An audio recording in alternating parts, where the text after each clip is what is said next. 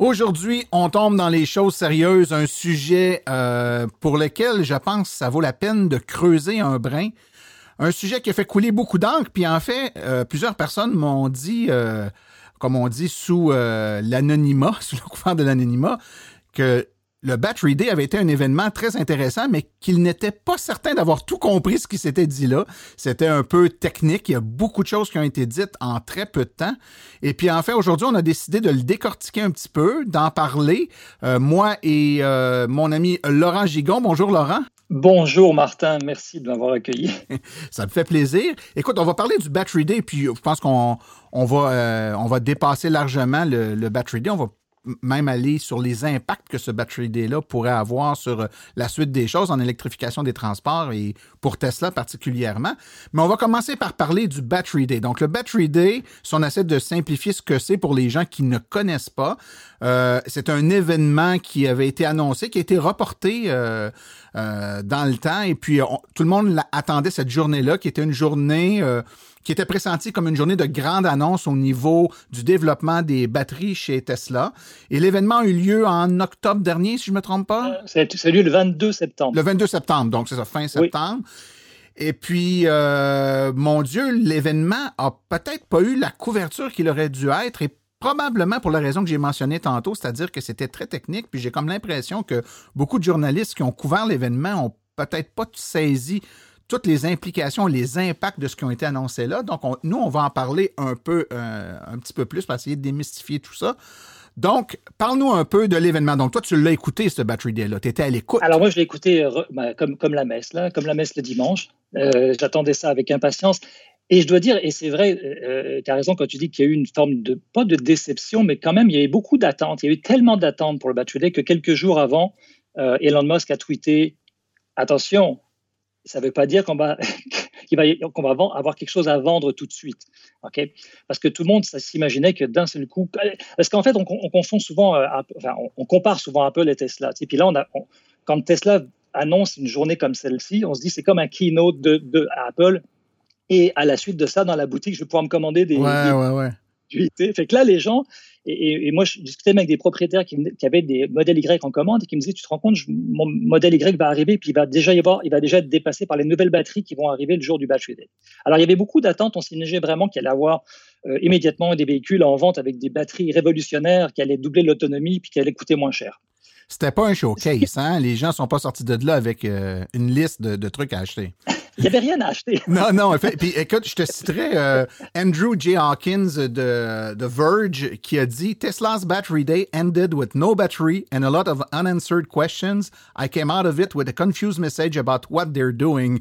Ça donne une idée, là. Lui, là, J'ai pas vu de batterie, puis je suis pas sûr que je comprends non plus. Mais il y avait quand même des choses à comprendre. Non, mais c'est ça. C'était la, plupart des gens, y compris les analystes, y compris les journalistes, c'était ce qu'ils ont conclu le lendemain, à tel point que même l'action Tesla a chuté euh, quand même pas mal parce qu'elle est passée. Alors j'avais pris des notes de ça. Elle est passée de, de 400 quelques à 350 dollars le lendemain, le 23 décembre. Donc il y a, eu les marchés ont mal réagi à ça parce qu'effectivement c'était euh, c'était complexe à, décortiquer. C'était très dense. Ça durait euh, comme plusieurs heures. J'ai regardé ça deux fois pour, être, pour essayer d'accrocher le plus d'informations possible. Euh, c'est pas dans mes champs de compétences particulièrement. Euh, alors, la façon de Tesla de communiquer, souvent, c'est un petit peu comme une start-up. Ils, ont, ils, ils, ont le goût de communiquer leur, leur, enthousiasme pour quelque chose, mais à la fois, ils ne vulgarisent pas vraiment l'information. Donc, on se retrouve avec plein d'informations qui, sont, qui prennent du temps à décortiquer, qu'il faut quasiment regarder au ralenti plusieurs fois. Puis, pendant ce temps-là, ben, le marché, de, le, cours de la bourse, ben, la, bourse réagit mal à ça, ça chute, les gens sont déçus. Et ce qui s'est passé, c'est qu'il y a eu une frustration même de la part de Tesla par rapport au traitement journalistique qui a été fait les jours qui ont suivi. Et je pense même que c'est à la suite de ça qu'ils ont suspendu le, leur relation. Oui, oui, oui, oui.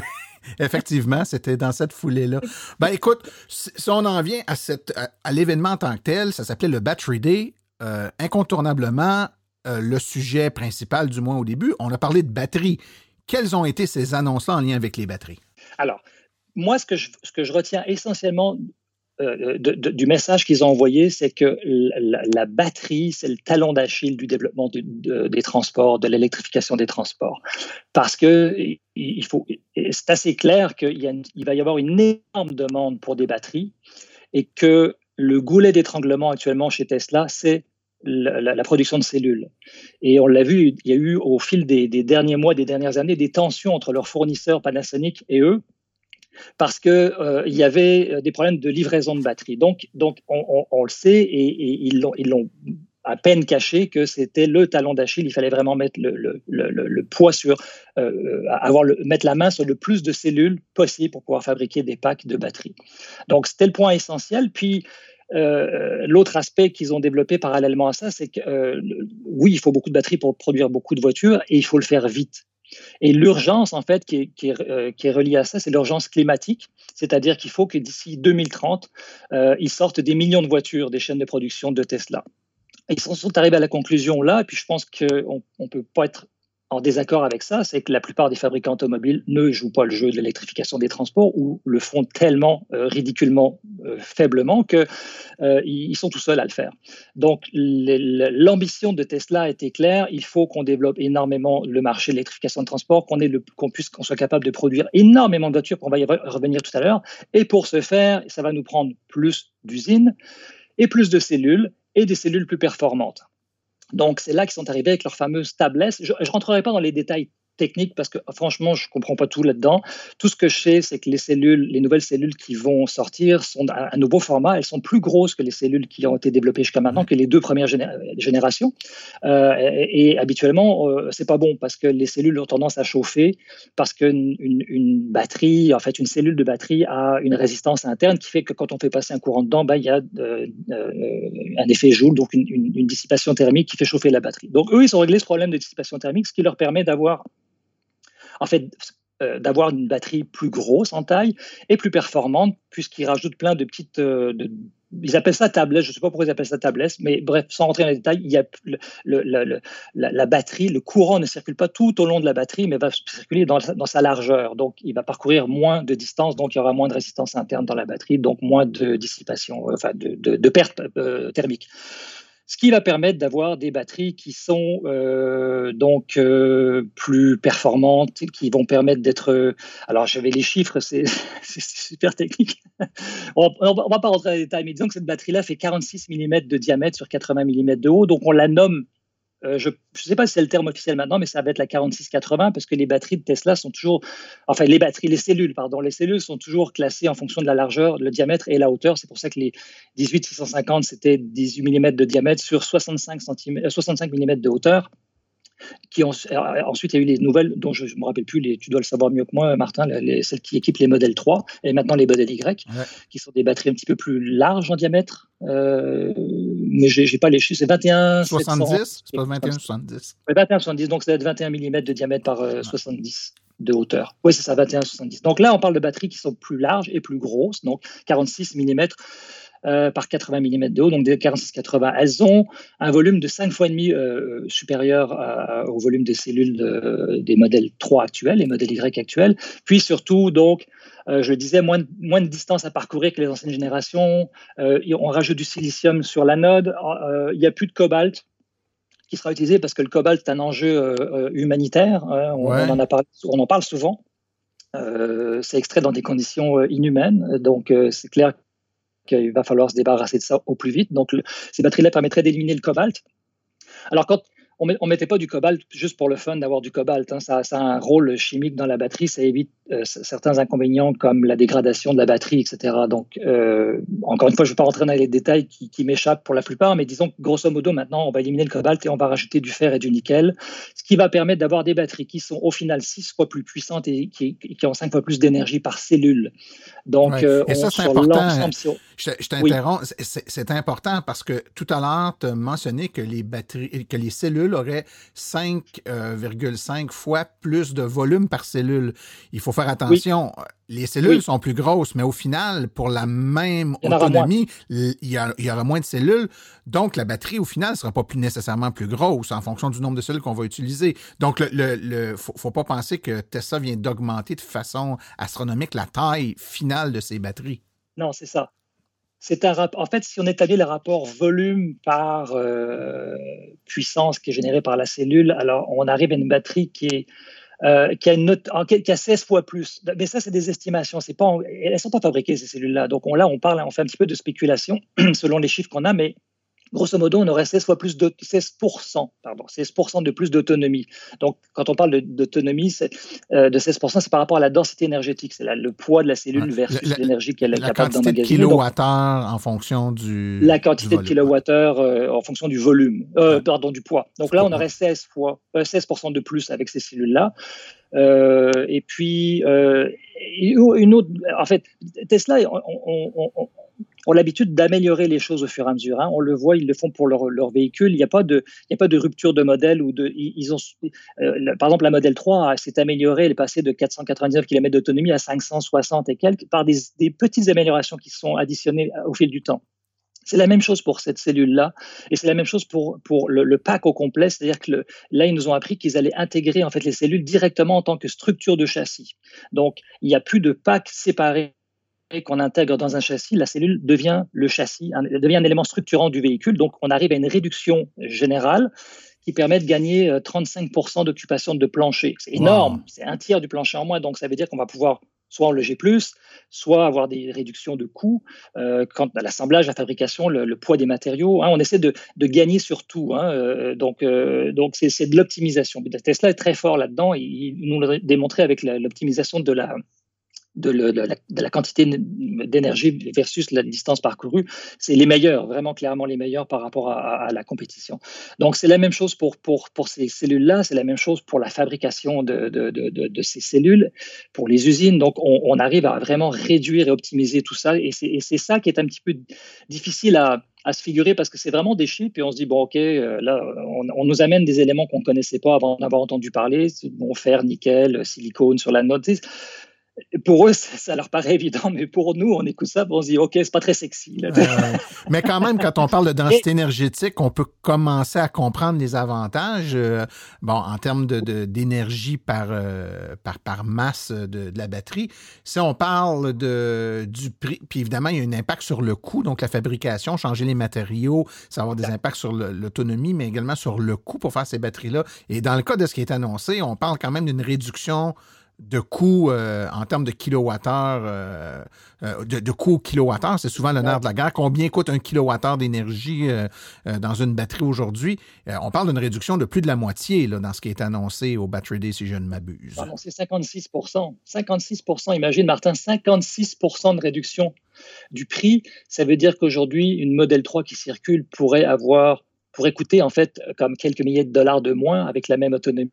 Donc là, on arrive à une parité alors hein, là, on parle de, prix qui sont en bas de 100 dollars du kilowattheure et ça, amène une parité. Alors là, il faudrait détailler tous ces calculs-là, mais je vous demande de me croire, ça amène une parité avec le prix des véhicules à combustion interne. Donc, euh, c'est la, barrière, la dernière barrière à franchir pour vraiment tuer la compétition des véhicules euh, à combustion interne. Donc, 56% de moins de coûts fabrication par kilowattheure, c'est énorme.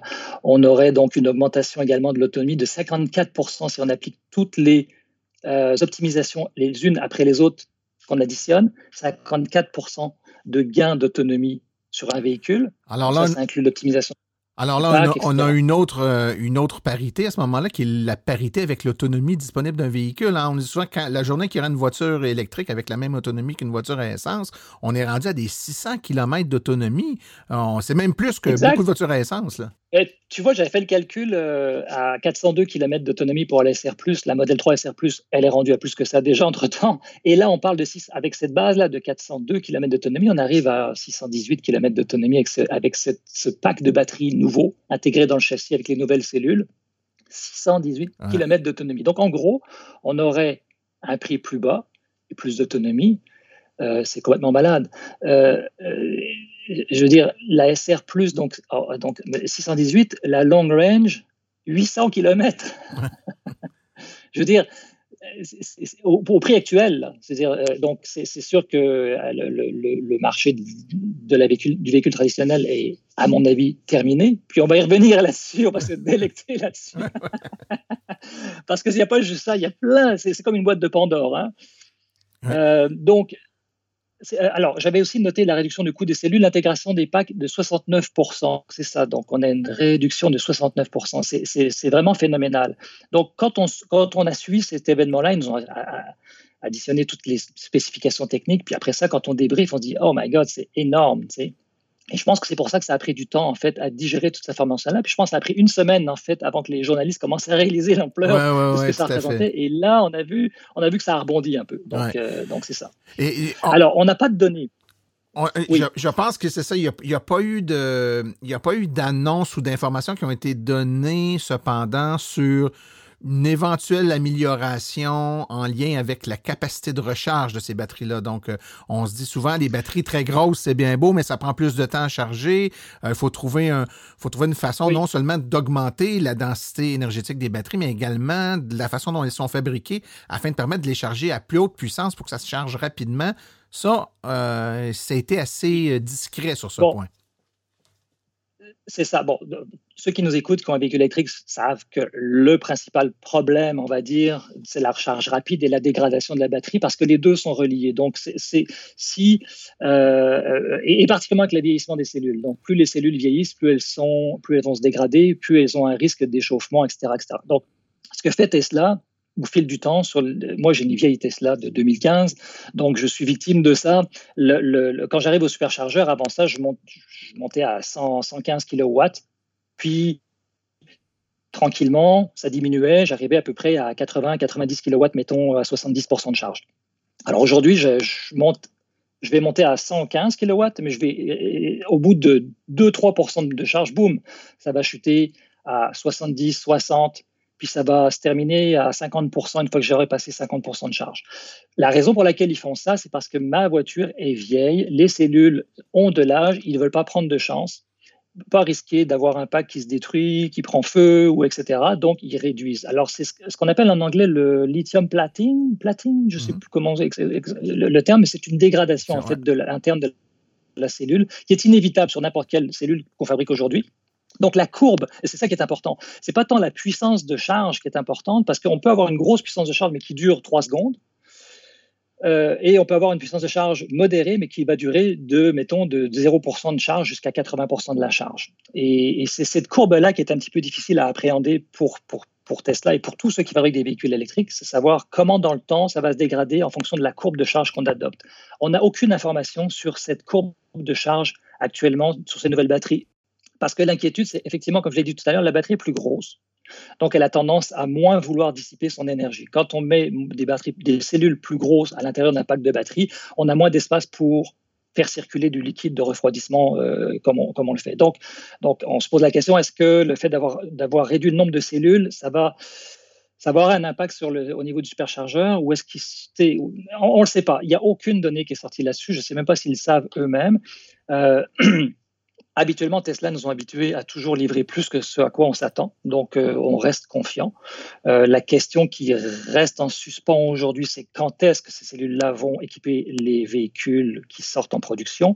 Euh, ce qu'on sait, c'est qu'actuellement, la Gigafactory de, je pense celle du Texas qui est en construction sera celle qui va sortir les modèles, les pardon, les Cybertruck. Oui, c'est ça. et le Cybertruck devrait être équiper des nouvelles cellules. Également, on ne le sait toujours pas précisément, mais il y avait des rumeurs qui couraient sur un, rafraîchissement de la, gamme S et euh, pardon, la gamme S et X.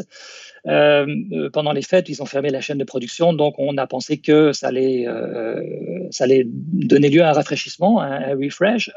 on n'a aucune donnée non plus là-dessus, mais ce qu'on sait, c'est que la modèle S Plate qui est déjà annoncé, qui est le nouveau modèle S de haut de gamme de Tesla, sera équipée des nouvelles cellules, puisqu'elle offre une autonomie de, je pense, 800 euh, km, plus de 800 km, c'est annoncé sur leur site.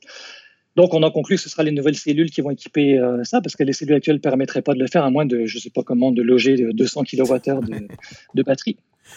Je ne sais pas.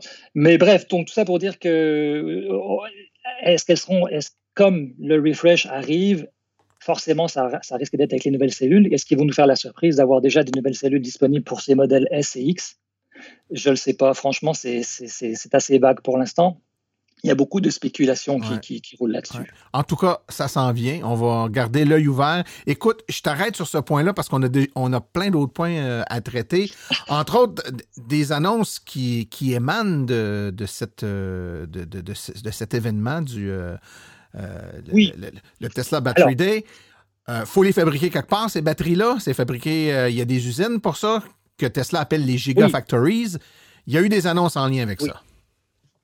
Oui, c'est ça. Alors, euh, j'ai fouillé un petit peu euh, l'information pour, pour, juste avoir un, état des lieux de, de, la capacité, en fait, de, la superficie euh, des, des, usines, parce que c'est la superficie qui va déterminer la, le volume de production. Et si je prends la Gigafactory du Nevada qui est actuellement en, place, qui fonctionne depuis des années, elle, représente une superficie. Alors moi, je l'ai fait en hectares parce que je ne suis pas très à l'aise avec les acres et tout ça, mais c'est 18, 18 hectares. Donc 18 hectares, ça c'est la superficie de la Gigafactory qui est au Nevada actuellement. 49 hectares, c'est celle de Fremont. Euh, qui est en fonction actuellement, euh, d'où sort euh, la plupart des modèles Tesla. Et la Gigafactory de Shanghai, qui est arrivée en production cette année, enfin 2020, qui elle a une, superficie de 86 hectares. Donc, oh, si oh. Je, je, rappelle, Nevada 18, Fremont 49, Gigafactory de Shanghai 86 hectares. Et tenez-vous bien, c'est pas fini. Berlin est en construction 300 hectares. Donc, 300 hectares. La modèle Y va sortir de, Berlin euh, avec supposément le nouveau, batterie, euh, nouveau, nouveau pack de batteries euh, de cellules 4680. Et Austin, au Texas, qui elle est aussi en, construction, euh, si vous pensez que vous avez tout vu, 850 hectares. Donc, 850 hectares, pour ceux qui ne sont pas, familiers avec les hectares, 850 hectares, c'est 8 500 000 mètres carrés. ça commence à être de la superficie. Hein. Mais c'est écoute, c'est carrément débile. C'est. Euh, déjà, Shanghai, c'est deux fois Fremont. Euh, Berlin, c'est euh, quatre fois Shanghai. Et Austin, ça va être trois fois Berlin. c'est monstrueux. Et les objectifs de production sont débiles. D'ici 2030, donc ils vont avoir une capacité de production qui va être par an de 100 gigawattheures ah, pardon, actuellement, en, 2022, 100 gigawattheures de production, ils en ont 35 à 40 actuellement. Donc, ils vont tripler la capacité de production des, cellules en deux ans. D'ici 2030, 3 TWh. Là, ça nous dit plus rien, là, on est perdu, là, on est dans les TWh. Mais pour vous donner une idée, ça permet d'équiper 40 millions de véhicules électriques avec une batterie de 75 kWh. Donc, le long range, pas le, le, la SR+, le long range de Model 3, 40 millions de véhicules. On ne sait pas qu'est-ce qu'ils vont faire de toutes ces batteries-là. C'est pas, juste pour, les, pas juste pour les véhicules Tesla. Hein. Ils vont en vendre à d'autres manufacturiers, j'imagine. Euh, je ne sais pas, honnêtement. Ou d'autres projets avec des batteries.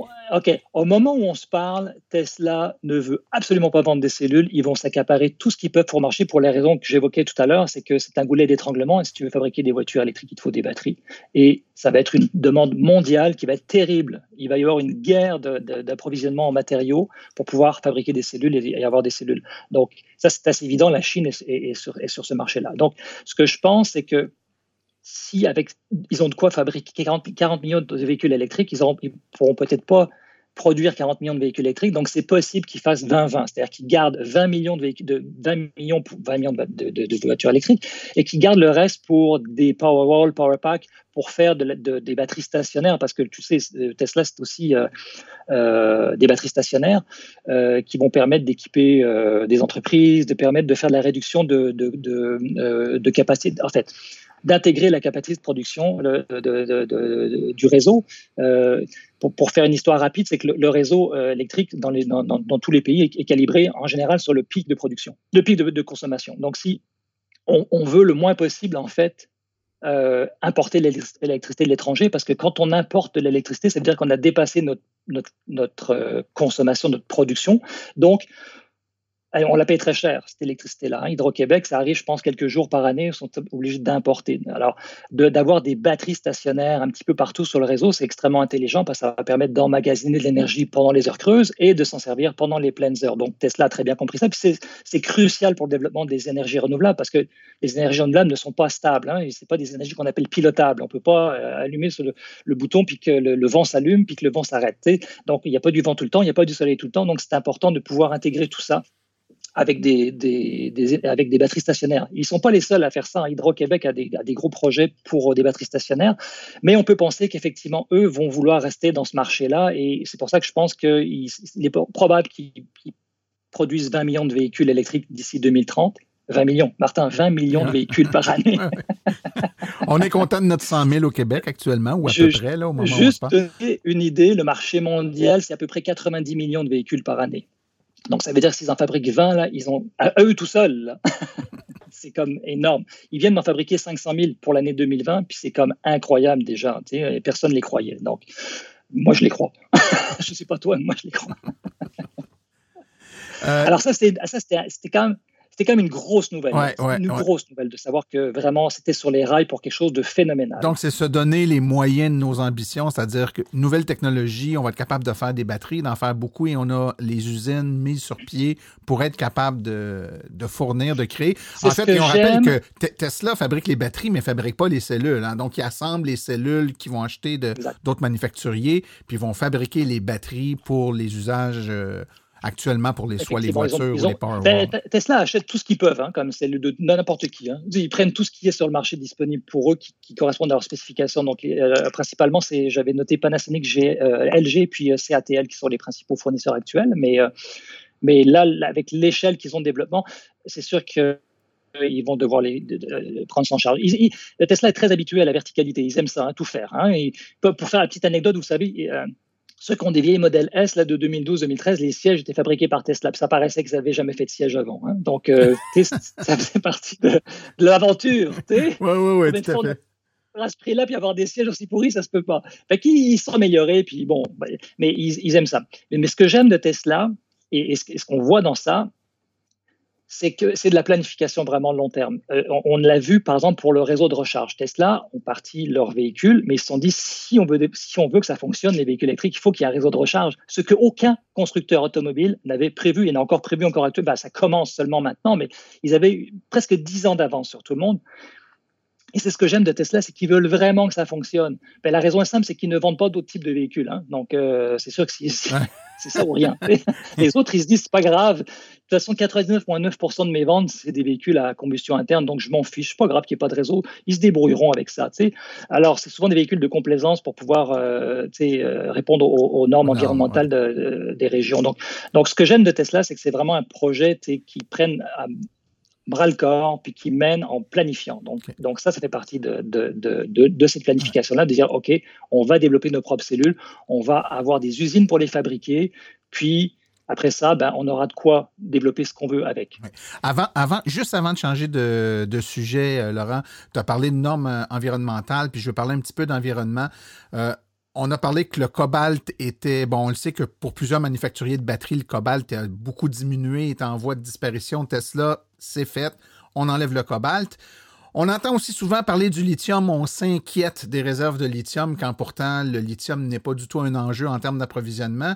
Euh, juste pour nous donner une idée, là, dans une batterie euh, fabriquée par Tesla ou peu importe une batterie de voiture électrique, quelle est la quantité de la batterie qui est en lithium? Et cette quantité de lithium-là mm. met-elle en péril la réserve mondiale de lithium sur la planète?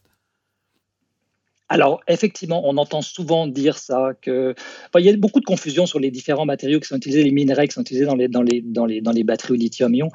Alors, j'ai fait mes recherches. on nous dit qu'il faut faire nos recherches. Alors, j'ai fait mes recherches. Donc, euh, apparemment, d'après ce que je, si je me fie à ce que j'ai vu sur, sur, Battery University, qui est une belle euh, encyclopédie sur la batterie, euh, très très documentée. globalement, une batterie de, 85 kWh, dans celle qui équipe les, mettons, les modèles de base de Tesla Model S, c'est 1% du poids de la batterie, le lithium. Donc 1% du poids. Donc une batterie qui pèse 540 kg aurait 4 même pas 1%, 4,2 kg de lithium. Donc on est, un peu on est dans quelque chose C'est ça, c'est pas pas ce qui domine dans le poids de la batterie, loin de là, hein, euh, dans le poids du, du, du, du, pack de batterie en général. Et selon Tesla, et ça, j'étais très surpris par ça. C'est pas vérifié encore comme information, c'est Tesla qui l'annonce. Je, ne vois pas pourquoi il nous mentirait, mais le Nevada pourrait fournir à, lui tout seul en lithium la, le sol la, la totalité nécessaire pour fabriquer toutes les automobiles qui circuleraient, toutes les automobiles électriques qui circuleraient au Québec. Donc, c'est un immense changement par rapport à la perception qu'on pouvait avoir de la rareté du lithium. On parlait souvent de lithium récupérable, etc. Il y a eu des fiascos comme Nemaska, où, on, a l'impression que c'est très, très compliqué, tout ça. Euh, c'est des modèles d'affaires qui sont complexes et tout. Là, Tesla arrive et nous dit, boum, nous, c'est pas grave, juste la superficie, en fait, juste le, Nevada, puis ils achètent du terrain au Nevada, on creuse ça, on sort le lithium et tout le parc automobile américain pourrait être transformé en électrique avec juste ce qu'on a au Nevada. Si ça, c'est vrai que ça s'avère exact, ce que je, pense également, ça serait que ça règle un autre problème. Oui, oui, tout à fait. L'aspect écologique. Les anti-VE, boum, tu sais, si tu es anti-VE, bon, bah là, tu viens, tu viens de fermer un dossier, là, trouve, trouve autre chose.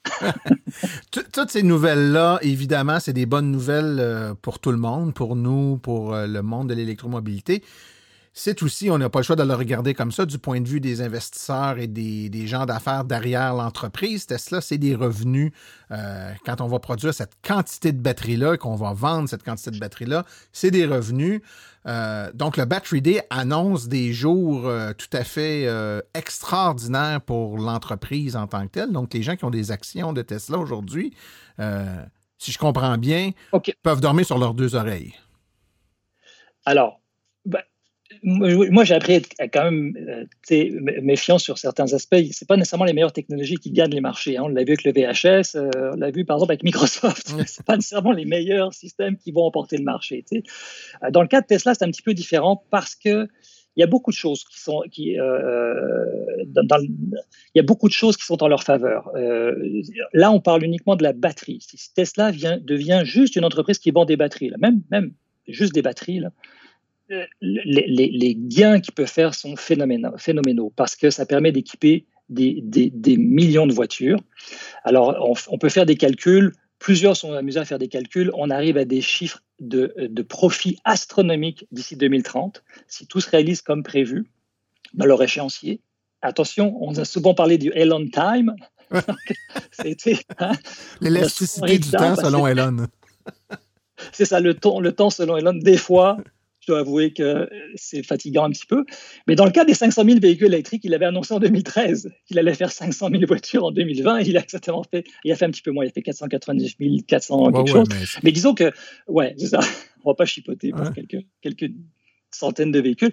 Mais là, si on se livre à des calculs, des règles de 3 de base, là, par rapport à la production, on arrive à des chiffres astronomiques de revenus euh, qui, on parle de 2250 milliards de dollars de revenus euh, d'ici 2030 pour, pour Tesla. Euh, ça donne des profits qui seraient... certains avancent des profits de 1000 milliards de dollars. À l'heure actuelle, j'ouvre une petite parenthèse, je reviendrai plus tard, la modèle Y en Chine, d'après euh, certains analystes, il y aurait un profit de 30% dessus. Donc, un tiers du prix. Là. Oh. là, là, on est loin du profit normal d'une voiture. Hein? On est loin du profit normal. On comprend que c'est incroyable. Bon, mais euh, en restant conservateur, on arrive à des profits pour 2030 pour Tesla de 1000 milliards de dollars, soit deux fois Walmart, qui est l'entreprise la plus profitable au monde.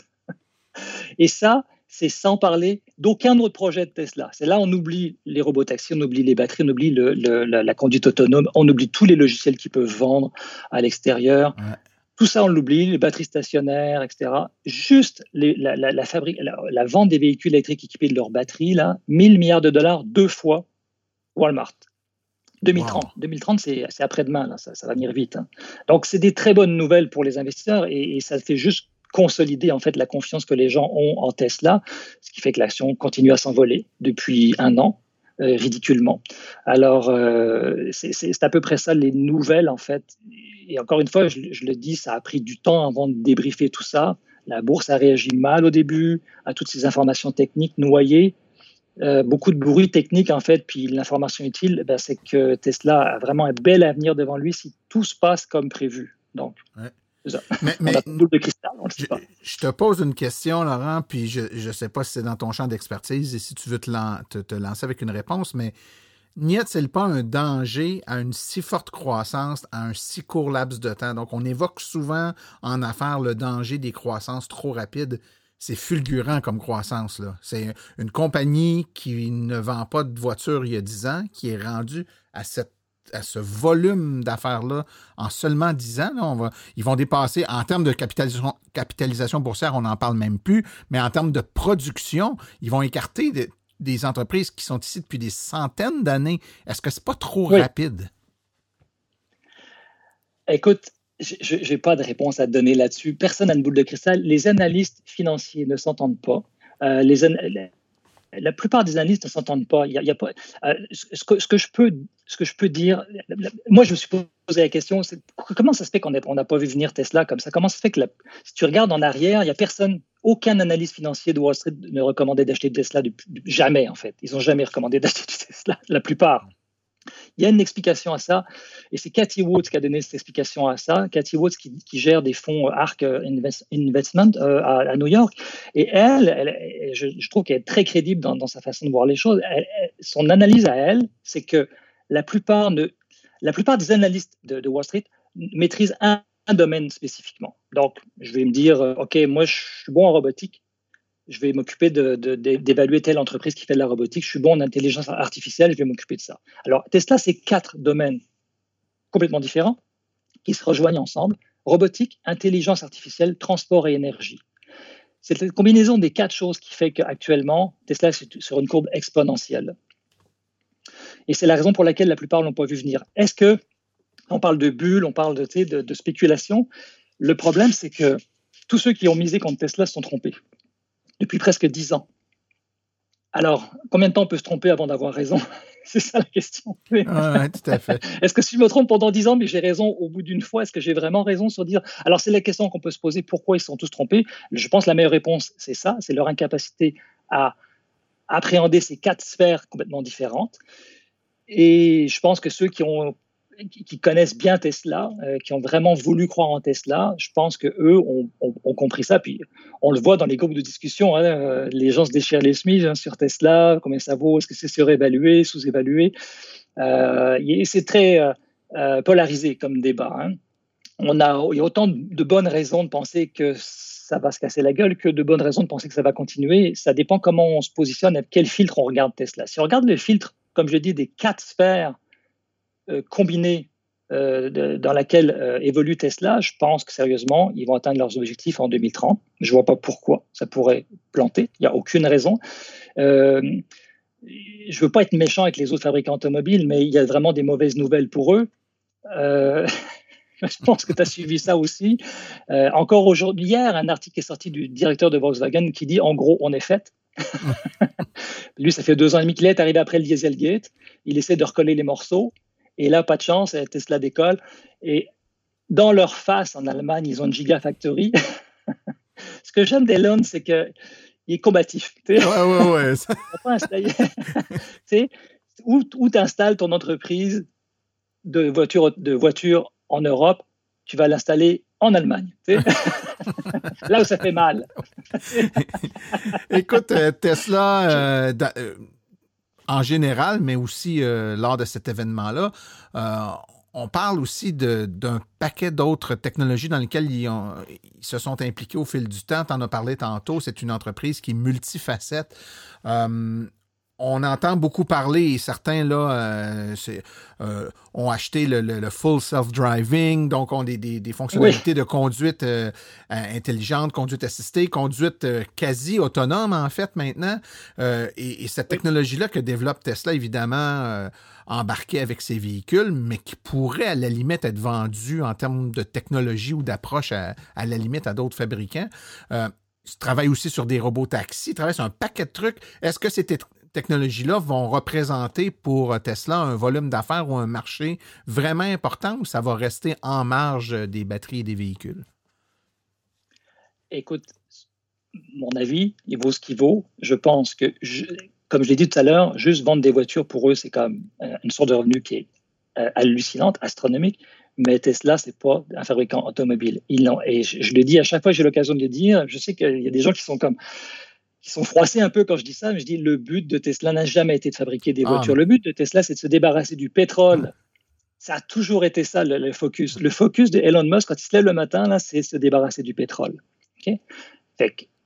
pour se débarrasser du pétrole, s'il faut fabriquer des voitures électriques, on va fabriquer des voitures électriques. Mais là, Tesla, c'est comme dans un échiquier, il y a toujours un coup d'avance ou deux coups d'avance. Hein. Euh, à l'heure actuelle, nous, on voit la voiture comme un bien qu'on va posséder. Hein. on aime ça l'idée de conduire. On aime conduire. Moi, j'aime conduire. Je pense que toi aussi, tu sais, surtout les voitures électriques.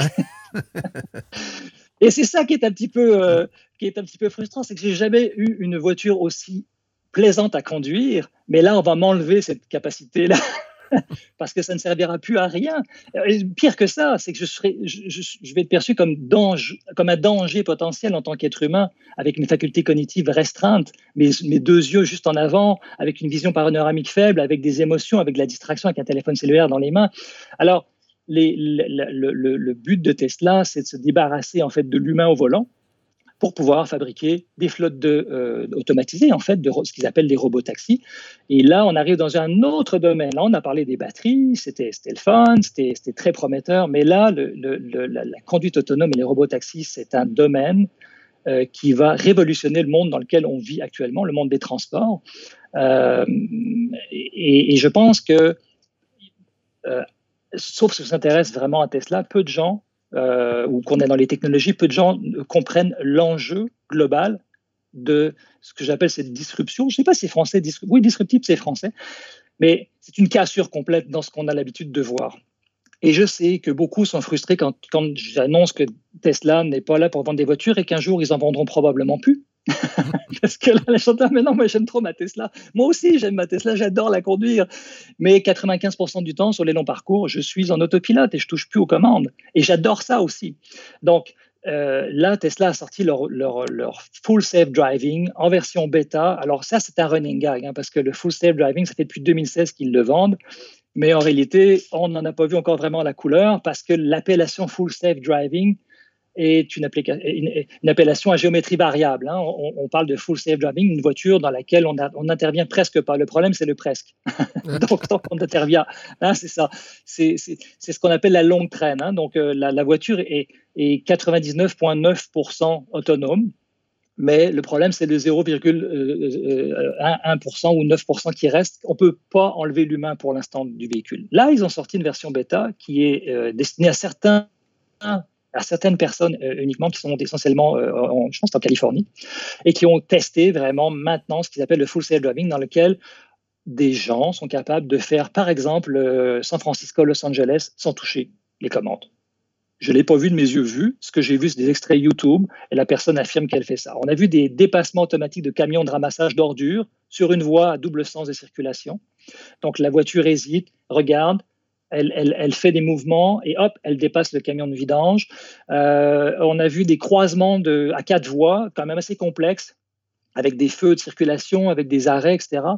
Euh, une vidéo aussi sur neige, où la personne conduit dans une petite route euh, sinueuse, enneigée, il n'y a plus de lignes disponibles. c'est vraiment une conduite comme vraiment incroyable. Alors, il est intervenu quand même quelques fois, mais la plupart du temps, la voiture est capable de faire toutes les commandes. Donc ça, c'est une évolution qui est euh, euh, spectaculaire. Puis là, il y a une notion euh, qui, est introduite par bah, Tesla, qu'on vérifie avec Tesla, c'est la notion d'exponentielle, c'est-à-dire que le, c'est pas les premiers à vouloir, faire de la conduite autonome Tesla. Hein. On parle de Waymo, était sur le coup avec Google depuis plusieurs années, et, et je pense qu'ils sont battus. Je pense que Tesla a vraiment pris le lead de ça. La raison est simple, c'est la, c'est la quantité de données que Tesla collecte la quantité de données que Tesla collecte est colossale, puisque chaque Tesla qui est en circulation a huit caméras périphériques et envoie tout ça sur un réseau central qui traite l'information, qui rentre dans un système intelligent et qui euh, euh, analyse tout ça, puis renvoie ça dans le, dans le, dans le système. Donc, c'est une énorme force de Tesla. Donc, je pense sérieusement que Tesla va mettre fin, en fait, à la, à la possession d'un véhicule. Je pense qu'on va, dans les prochaines années, euh, avoir un, probablement un, service qui va euh, nous permettre de commander une voiture, qu'elle nous amène quelque part, cette voiture repart ailleurs, etc. Au, moins déjà en milieu urbain, c'est assez clair. ça va commencer par des quartiers, ensuite des villes. Puis ensuite de ça, ça va s'étendre au milieu plus rural. ça, c'est assez évident que ça s'en vient. je pense que Tesla va récupérer toutes les, voitures qui vendent et va finir à un moment donné par plus être intéressé à en vendre. Ou si tu veux en vendre, tu la loueras par mois ou par année ou peu importe. Par déplacement. Mais il n'y aura plus de possession. ou par déplacement. Mais c'est parce que ça va coûter moins cher finalement de la louer par déplacement. Donc, si toi tu veux, parce que tu as envie d'installer euh, tes, tes, je veux dire, tes propres équipements à l'intérieur de ta voiture, mettons, tu as tes sièges auto, il y en a qui aiment ça, leurs sièges auto, puis leurs choses. Bon, tu, tu achètes ta voiture ou tu la loues à Tesla pour 3-4 ans. Tu payes par mois, puis tu vas payer trois fois le prix mais au moins, tu as ta voiture garée devant chez toi, tu aimes ça. Tu aimes ça, l'entretenir, euh, payer une assurance. OK, fine, tu vas le garder. Mais la plupart des gens ne sont pas extrêmement fâchés de ne plus payer d'assurance, de ne pas s'occuper du stationnement, de ne pas s'occuper de la rotation des pneus, ni des changements de pneus.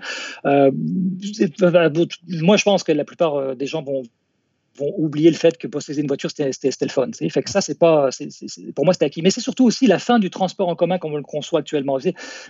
Petite réflexion, pourquoi un autobus actuellement qui circule en ville a 50 personnes à bord? Alors, la raison principale, c'est qu'il faut faire une économie d'échelle.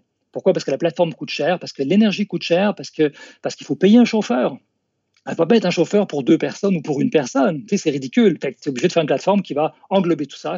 Résultat, on a des gros autobus qui circulent en ville, dans, des, dans, des, dans un espace qui est comme pas vraiment conçu pour, euh, qui euh, également permet, enfin, qui a des enjeux au niveau de l'attente. Je vais attendre plus longtemps parce qu'il y en aura moins parce que c'est 50 personnes, bref, et qui la plupart du temps vont être euh, pas à pleine capacité. Donc, donc ces inconvénients du transport en commun là, même si le transport en commun est de toute façon meilleur que la voiture individuelle, comme on la connaît aujourd'hui, ben, ce, transport, ce transport en commun là va disparaître au profit de, de, modules de transport plus individualisés, qui vont être plus ponctuels, qui vont arriver plus euh, en fonction de, tes attentes à toi. Donc, j'ai l'impression que tout ce concept de transport qu'on a de transport individuel versus transport en commun va disparaître avec l'automatisation des, des, des, transports. Donc ça, ça, fait partie d'une petite réflexion, mais bon, c'est ça. On est d'accord ou pas, mais souvent les gens sont, vont me dire ouais, mais moi j'aime ça ma voiture, j'aime ça conduire. Il n'y a pas question que oh, ok, fine, tu vas garder ta voiture, mais c'est juste que ça va devenir une curiosité. C'est ça que je pense, et ça va devenir une curiosité. Comme je garde, comme certains ont des Ford Mustang parce que ça leur plaît d'avoir des Ford Mustang, mais c'est pas une voiture qui va leur servir, qui va être très utile pour aller travailler ou pour se déplacer, pas optimisée. c'est juste que j'aime ça, je garde ça.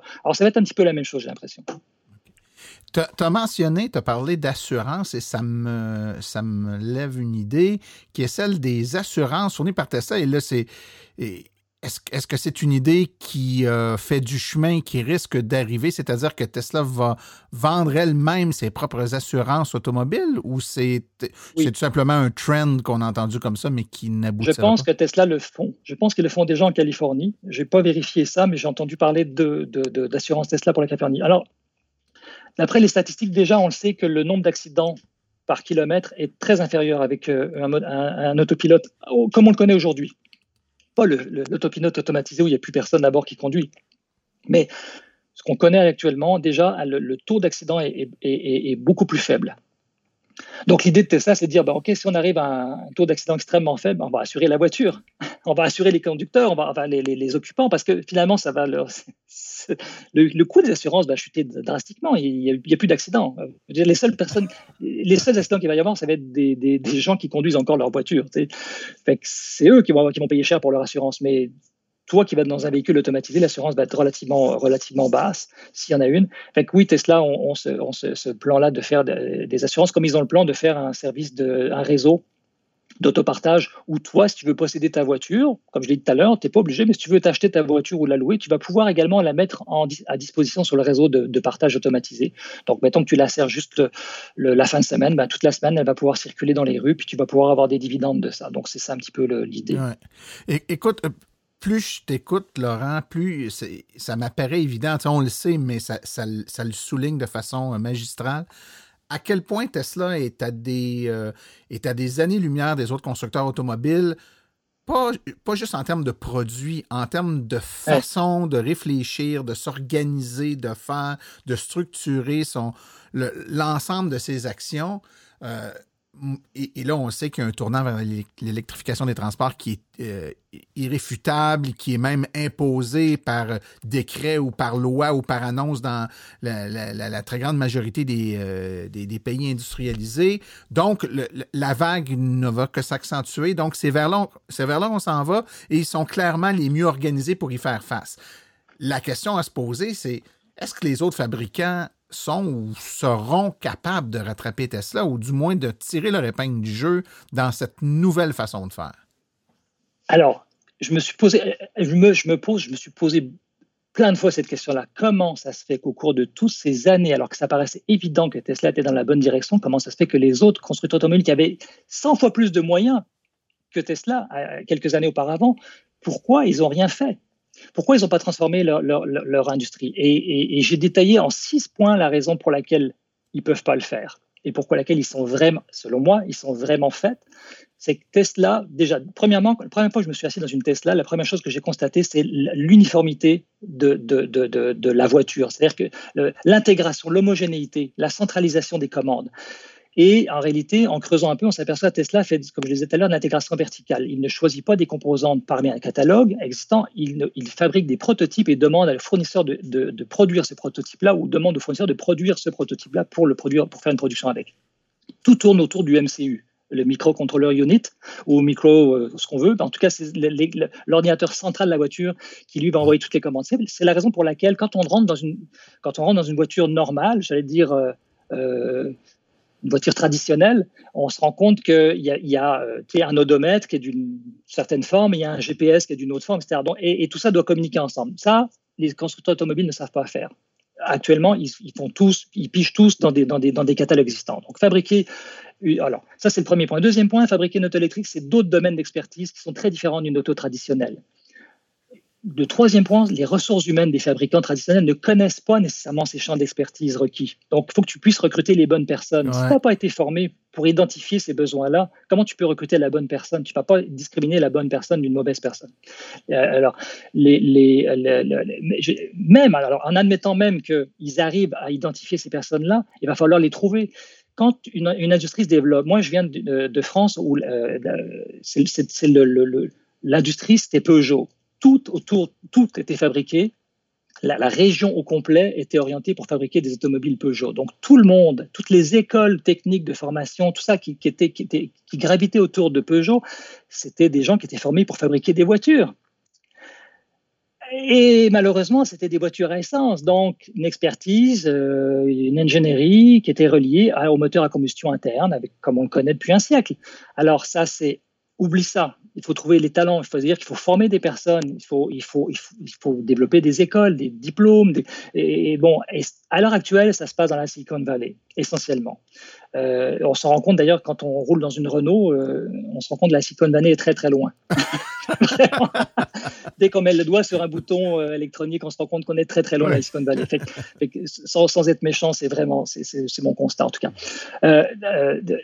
alors, Ensuite, même s'ils arrivent à trouver ces candidats-là, il va falloir remplacer, la, euh, remplacer une masse salariale énorme des, employés qui sont régis par des syndicats. Ça ne marchera pas. Euh, ça ne marchera pas. À chaque fois qu'il y a eu des changements dans l'industrie automobile, ça a été des grèves à répétition, etc. Ça ne fonctionnera pas. Et, alors là, je l'appelle cerise sur Sandy, euh, on a euh, des nouvelles qui tombent régulièrement, dont celle qui est tombée, euh, je pense aujourd'hui, du patron de Volkswagen, qui explique en gros que la capitalisation boursière actuellement de Tesla est tellement énorme, hein, on l'a vu, hein, ça englobe, c'est plus que les 10 plus grosses capitalisations boursières des, 10 plus grosses fabricants automobiles additionnés. donc Tesla, on parle de plus de 700 gigas, euh, pardon, milliards de dollars, qui, qui, est presque 10 fois Volkswagen. Alors, ce qu'a fait Tesla deux fois au mois euh, cette année, ils ont fait ce qu'on appelle une dilution. Ils sont allés chercher 5% du capital de cette capitalisation boursière. Je sais que ça, paraît compliqué, mais c'est vraiment très simple. Ils vont, ils vont revendre 5, ils vont, en fait, c'est comme s'ils additionnaient 5% de parts de, d'actions. Donc, ils diluent l'action de 5%, euh, pardon, de, excusez-moi, de 5 milliards. 5 milliards pour Tesla, ça leur permet de faire de la recherche et développement, de faire plein d'affaires énormes. Imagine 5 milliards de dollars en dilution, ça ne représente même pas 1%. Ça paraît même pas dans, le, dans, le, dans, le, cours de la bourse de Tesla. De toute façon, elle prend 3% par, par semaine. Fait que ça paraît même pas. OK? Fait qu'ils peuvent aller chercher, boum, allez, je vais piger 5 milliards. Ils l'ont fait deux fois cette année, en septembre, puis je pense en novembre ou décembre, deux fois 5 milliards. Ils sont allés chercher, oh, on a besoin d'argent, on prend 5 milliards, boum, et on va faire de la recherche et développement. Comment tu veux que Volkswagen fasse ça? Si Volkswagen fait ça, ils enlèvent 5, ils enlèvent 5 milliards sur 80 milliards. C'est 10 fois l'impact que ça a pour Tesla. Ils sont faits à l'os, et ça, je peux te le dire aujourd'hui officiellement, c'est reconnu par la plupart des gens qui, ont une vision, comme le, patron de, Volkswagen qui l'a annoncé, euh, qui, a, été repris dans, Bloomberg. ils ne savent plus comment prendre ce problème. Écoute, ah, ah, c'est vraiment fascinant, Laurent, mais le temps file, comme tu sais. Toute bonne chose. Y a choses à dire encore. Ah ouais, je le sais.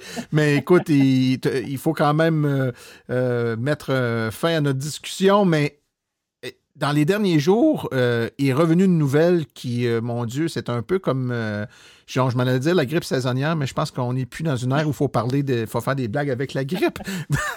Donc, on va dire, c'est comme les saisons, ça revient trois ou quatre fois par année. On entend parler de Apple qui préparait peut-être une voiture. On entend parler de ces jours-ci, du, effectivement, de recherche et développement et de peut-être la sortie d'une voiture. Est-ce que Apple pourrait être un concurrent? Une menace, peut-être pas, mais un, concurrent sérieux pour Tesla? Moi, je pense que non, mais à la fois, si euh, Elon Musk a déjà reconnu que un, des compétiteurs de Tesla, c'était pas un, fabricant automobile, ça pouvait être Apple. Apple a beaucoup de moyens, ils ont énormément de moyens. La question, la question à un million de dollars, c'est qu'aujourd'hui, en 2020, s'il commence à, fabriquer une voiture électrique, est-ce qu'il va être capable de rattraper Tesla qui est en progression quasiment exponentielle? Ça, c'est pas sûr. D'un autre côté, Tesla, s'ils arrivent à fabriquer, mettons, 20 millions de voitures sur 90 par année, il y a quand même une grosse place. je veux dire, il y a de la place pour tout le monde, là. Je veux dire, même si Apple veut fabriquer 20 millions de voitures d'ici 2030, ce qui est énorme, Tesla en fabrique 20 millions, ça fait même pas 50% du parc automobile. Alors j'ai envie de dire, ben écoute, pourquoi pas tu sais. Puis, d'un autre côté, si, si, je suis à la place d'Apple, je vais aller chercher un marché facile à prendre. Je ne vais pas m'attaquer à Tesla. Je vais m'attaquer à ce qui est plus facile et ce qui est plus abondant, c'est-à-dire des véhicules à essence. C'est tellement plus facile de compétitionner un véhicule à essence euh, qu'un véhicule électrique. Moins excitant, mais plus facile. Pour essayer de compétitionner un véhicule électrique, va, va, va, prendre ce qui est plus facile à prendre, puis ce qui est le plus abondant. Fait que j'étais à la place d'Apple, je n'irais pas cibler Tesla, j'irais cibler un marché de gens qui achètent des véhicules à essence donc, la, réponse, il n'y a pas de réponse simple à ça. Je ne pense pas que ce soit une menace pour Tesla. Est-ce que c'est un compétiteur? À terme, c'est possible, c'est possible, mais c'est tellement c'est tellement vague. On n'a tellement pas d'informations sur Apple. Tout ce qu'on sait, c'est qu'ils sont extrêmement riches, ils ont beaucoup de moyens. Ils ont un programme qui s'appelle Titan, qui existe depuis, supposément depuis plusieurs années. On pensait qu'ils avaient mis ça sur la glace, finalement, c'est ressorti. On ne le sait pas. Écoute, c'est juste que tout ce que je vois, c'est que pendant ce temps-là, Tesla collecte des données, fabrique des voitures, ils optimisent leur production, ils, ont des rendements de, fou. Je ne sais pas qu'est-ce qui peut arriver pour Tesla, pour Apple. En plus, si j'étais actionnaire d'Apple, je me poserais des questions, parce que c'est très très lucratif ce qu'ils font en ce moment. Le marché automobile, c'est pas évident d'optimiser. Quand on parlait de 30% de, de, gains, euh, de, revenus nets, c'est une performance. Alors que quand tu vends un iPhone, je pense que c'est beaucoup plus que ça la, marge de profit. Donc, en, tant qu'investisseur, je me poserais des questions sérieusement s'ils partaient à se faire des voitures maintenant. ben écoute, Laurent, euh, on l'a dit en entrée de jeu, le Tesla Battery Day est un événement important, mais qui était mal compris. J'ose espérer qu'avec la discussion qu'on a eue aujourd'hui, on a mis un peu de lumière sur les gens qui se posaient des questions sur ce qui se trame. On a débordé du Battery Day, on a parlé un peu de la philosophie puis des projets euh, de l'avenir de Tesla, mais je pense que c'est intimement lié aux annonces qui se font euh, au Battery Day. Quand on lance une nouvelle voiture, on voit les, les, les prouesses de design puis de technologie, mais le Battery Day nous nous permet un peu plus facilement, je pense, de nous projeter dans le futur de cette entreprise-là, puis les, capacités euh, à innover de l'entreprise. Et moi, je trouve ça vraiment euh, fascinant. Ça prenait un expert comme toi pour nous en parler, donc merci beaucoup. Les gens qui veulent te suivre incidemment, euh, je rappelle que tu es l'instigateur du, du groupe Facebook qui s'appelle le Tesla Model 3 en français, c'est bien ça? Oui, j'ai plus de groupes, mais Tesla Model 3 en français et puis un groupe qui s'appelle Tout Tesla tout Tesla, ça regroupe à peu près toute l'information sur Tesla. C'est là que on peut divaguer. Euh, modèle 3 en français, c'est plus pour évidemment ceux qui possèdent une, modèle 3, puis un modèle Y en français également. Il y a plusieurs groupes Tesla, mais, mais, disons que quand, je donne l'information plutôt euh, vague, je vais aller, enfin plutôt généraliste sur Tesla, je vais aller sur tout Tesla. OK.